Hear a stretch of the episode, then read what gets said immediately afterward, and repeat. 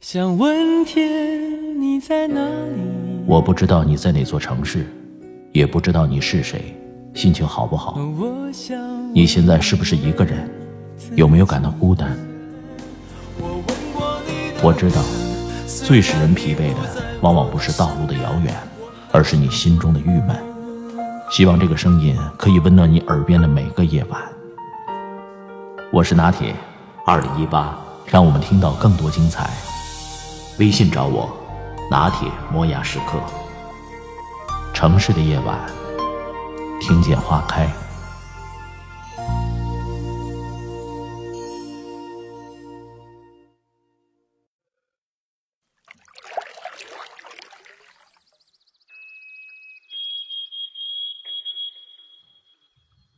为什么总有人很会安慰人？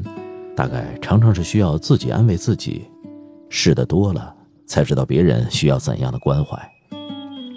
那从来都不会安慰人的人呢？不是没经历过伤心，而是没学会应该怎么安慰自己，总是一不小心就让好心走了样。有四种安慰人的雷区，一个比一个让人抓心挠肝。第一，聊天最让人受不了的是刚把自己的经历说完，期待得到反应的时候，结果打开了对方的话匣子，更别说是寻求安慰的时候。你可能听到这样的回答：“你那不算什么，你不知道，我有一次啊，比你还惨。这很正常啊，大家都会这样。比如我有一次就是巴拉巴拉。让诉苦人最尴尬的，莫过于对方一定要讲一个更惨的故事，把话题中心转移到自己的身上。一个人在寻求安慰的时候，其实觉得自己是特殊的、受到伤害的那个。说大家都有同感，会让一个人更加不知所措。潜台词就是，你不该这么矫情。法国中世纪的哲学家彼得·阿布拉尔这样解释：谁比谁更惨？我这样做，为的是让你通过比较你和我的痛苦而发现，你的痛苦算不得什么，至多不过是小事一桩，从而使你更容易承受你痛苦的压力。但实际上，当朋友说出类似的经历安慰时，当下的一瞬间，或许会有同病相怜的共感，以为这样就得到了理解。过一会儿会发现，他只是看到了这件事儿，这件在你眼中的大事儿，在他看来却是不值一提的一件小事儿。你现在的难过，只不过是在庸人自扰。比惨对于安慰，更多的是剥夺对方宣泄的权利和欲望。在夫妻生活中，妻子抱怨每天在家照顾孩子，你知道我有多累吗？丈夫给出错误的回应就是。你以为我在外面上班就轻松了？我一直加班加点的干，每天都累死累活的。妻子向丈夫抱怨，希望得到的是丈夫的认可和安慰，但丈夫上来就说自己更累，跟妻子比惨。这样说的潜台词会让别人有一种被批评指责的感觉，这样很容易激起双方的逆反心理，引起不必要的矛盾。美其名曰说是安慰。实则是变相的谴责。不只是在安慰别人的情况下，哪怕是日常聊天，别人说了什么事情，立刻就说自己身上的事儿，也非常不礼貌。哪怕是真的有共情，也要学会等待。安慰别人的时候，你不是主角，倾诉的那个人才是。第二，人在寻求安慰的那一瞬间，并不是想来解决问题的。被安慰的人此刻最不想听到的就是大道理，要帮助对方把情绪发泄出来，而不是关注事实本身。《红楼梦》当中有一经典情节，晴雯因不小心摔坏了宝玉的扇子，和宝玉发生争执，袭人劝他说：“不犯着当着二爷吵，要是恼二爷，也不该这么吵的万人知道。”结果晴雯的情绪更加激动，后来。宝玉不仅不怪罪晴雯，还找来了一堆扇子让她撕着玩。晴雯把扇子都撕完了，火气也都宣泄出去了，这时候才能听得进规劝。道理都懂，重要的是顺其自然地帮助对方把负面情绪发泄出来。自以为是的安慰反而会起到反作用。考试成绩不理想的孩子被家长劈头盖脸的一顿骂，在孩子遭受挫折之后，只知责骂不知引导，会让孩子自然的选择疏远，遇事隐忍不言。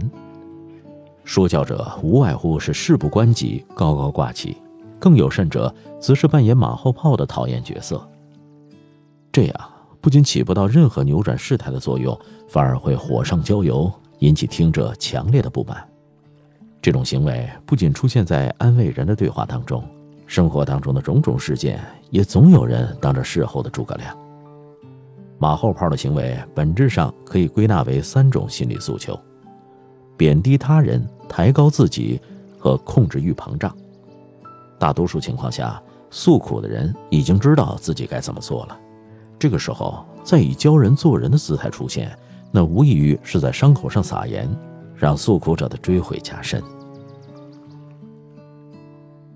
第三，沟通是一门学问，而输入信息的启动环节就是倾听。当对方把所有的问题都说完的时候，他就已经做了一次全方位的倾诉，情绪得到了极大的发泄。让人把话说完，这很重要。常常需要忌讳的就是：“哎呀，别想了，过一会儿就好了。”这话一出口，就逼得人欲言又止。即便是出于安慰，希望对方不要再想伤心的事儿，也不该这样阻断对方发泄的欲望。别人在寻求安慰的时候，即使我们觉得事情没什么大不了，但在当下，他的情绪依然会继续困扰着他。哆啦 A 梦对大雄说：“你有心事，我尽量领悟；你有委屈，我听你倾诉。我愿意成为一直被你出气的小人物。”这是哆啦 A 梦能够给予大雄的安全感。有问题时都在，难过时就认真的听。在专业的心理咨询过程中，咨询师也都必须具备倾听的能力。求助者初次来访的时候，适当询问，表达关切。更重要的是，注意倾听求助者的诉求。当有人需要安慰时，放慢性子，先不要想怎么说，而是听对方说完问题，可以让对方好过一点。很多事情只要说出来，伤口就已经好了一半。找准定位，缩小自己，不要急着转移情绪，多用一些问句引导对方倾诉，试着引导他们放下焦虑。事实上，安慰很少能够真正解决问题，但人有时那股劲儿上来，就是为了发泄情绪。第四，每个人都有自己不可触碰的地方，他们之所以找朋友倾诉，只是希望那一瞬间自己的负面情绪能够被接纳和理解。有些难过不适合开玩笑，也不适合一笑而过。被无解的负面情绪包围时。对方无所谓的状态，烦恼会瞬间倍增。有些糗事只能自嘲，不可评论。有气无力的自嘲，已经是一个人失望到极致的边缘状态。对方如果带有讽刺的说一句“你可真厉害”，那会瞬间击垮对方的心理状态。流于表面的理解，甚至是有些幸灾乐祸的安慰，只能是自以为是的善良。虽然是一种关心。但未免太过残忍。同样是一件事儿，不同的安慰方式，不同的情绪感受。比对于小孩子，他在委屈时表达不满，家长用开玩笑的语气说：“你倒还挺硬气”，想用这句话来缓解氛围。然而事与愿违，反而会让孩子更加难过。有专家曾经给出过不一样的方法：一个两岁左右的男孩突然在走廊里大发脾气。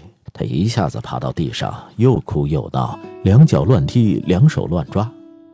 男孩的妈妈一句话都没说，放下手里的东西，和儿子一同爬到地上。他的头和儿子的头挨在一起，鼻子也碰到一起，旁若无人。在母亲无声的安慰下，孩子的情绪慢慢的平复下来，哭闹声也慢慢变小。孩子看母亲，母亲就看孩子，孩子坐起来。母亲也坐起来，孩子站起来，母亲也站起来。最后，母亲向孩子伸出手来，两个人一起离开了长长的走廊。这时，孩子的情绪已经变得非常稳定。最好的共情是让他在实际当中感受到：你看，我真的懂你。用玩笑掩盖严肃的调侃，是对一个人自尊的第二次挑战。表达安慰，但不要戳人痛处。如果不能解决问题，也不要创造新的伤疤。第五，安慰不是一个人应该做的，而是一种馈赠。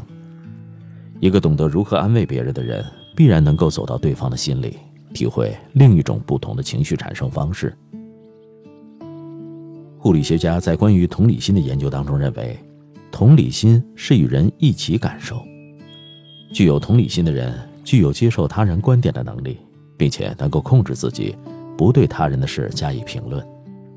不同于促使人心失去连接的同情，同理心在安慰别人的场景当中至关重要，因为在同理心的基础上，还得灵活的运用谈话技巧。其一，首先要来判断自己是否有过类似的经历，想象自己在相同的境况下会如何应对。换位思考，理解需求，但为了避免适得其反，也能告知对方自己会如何选择，而并非直接以建议的形式提出。第二，对于劝解的措施，一定要谨慎斟酌，视乎聊天的形式和载体，小心调整用语。言语交际实际上是借助语言手段来进行的认知活动。沟通的双方能够对对方认知的背景环境给予理解，交际才能成功。这也是为什么在微信和电话里沟通总会造成新一轮战争的原因。隔着屏幕开解别人，要格外注意对方容易误解的字眼，以免造成误会，并且根据对方的反馈，及时判断对方是否完全理解。研究表明。人际交往的时候，约有百分之六十五是运用非语言交流技巧进行的，而语言沟通技巧只占了百分之三十五。所以，尽量面谈。如果不行，说话要千万三思，确认你不会给对方带来轻视的效果。第三，搞清楚自己的判断思路是否已经被带跑。如果对方渴望意见，这其实是一种很危险的境地，比如说一对男女朋友吵架以后冷静下来，深夜谈心，女孩子问：“如果我们分手了，你接下来打算怎么生活？”男孩安慰说：“我不会打扰你的生活，不会再让你伤心。”这样的回答当然是感激涕零，但是 game over。正确的答案是：我们怎么会分手呢？如果情绪已经被带跑，还是不回答问题为妙。被情绪裹挟的人向你求助，多半是因为自己还不知道如何承担起问题可能产生的后果。他人的意见作为参考，一旦产生麻烦，给出建议的人就会成为分担责任的那个。一定要给建议，那先站在第三方的立场考量。如果在情绪适当、道理能够接受的范围内，你会如何选择？不能一味顺着对方的思路走，尽量为对方考虑多种现实因素，合理分析，出谋划策。谁还没有脆弱的时候呢？理解了情绪和语言背后的逻辑和陷阱，人人都是善解人意的那一个。伤心是一个人的事儿，但赶走伤心的理解，需要两个人共同达成。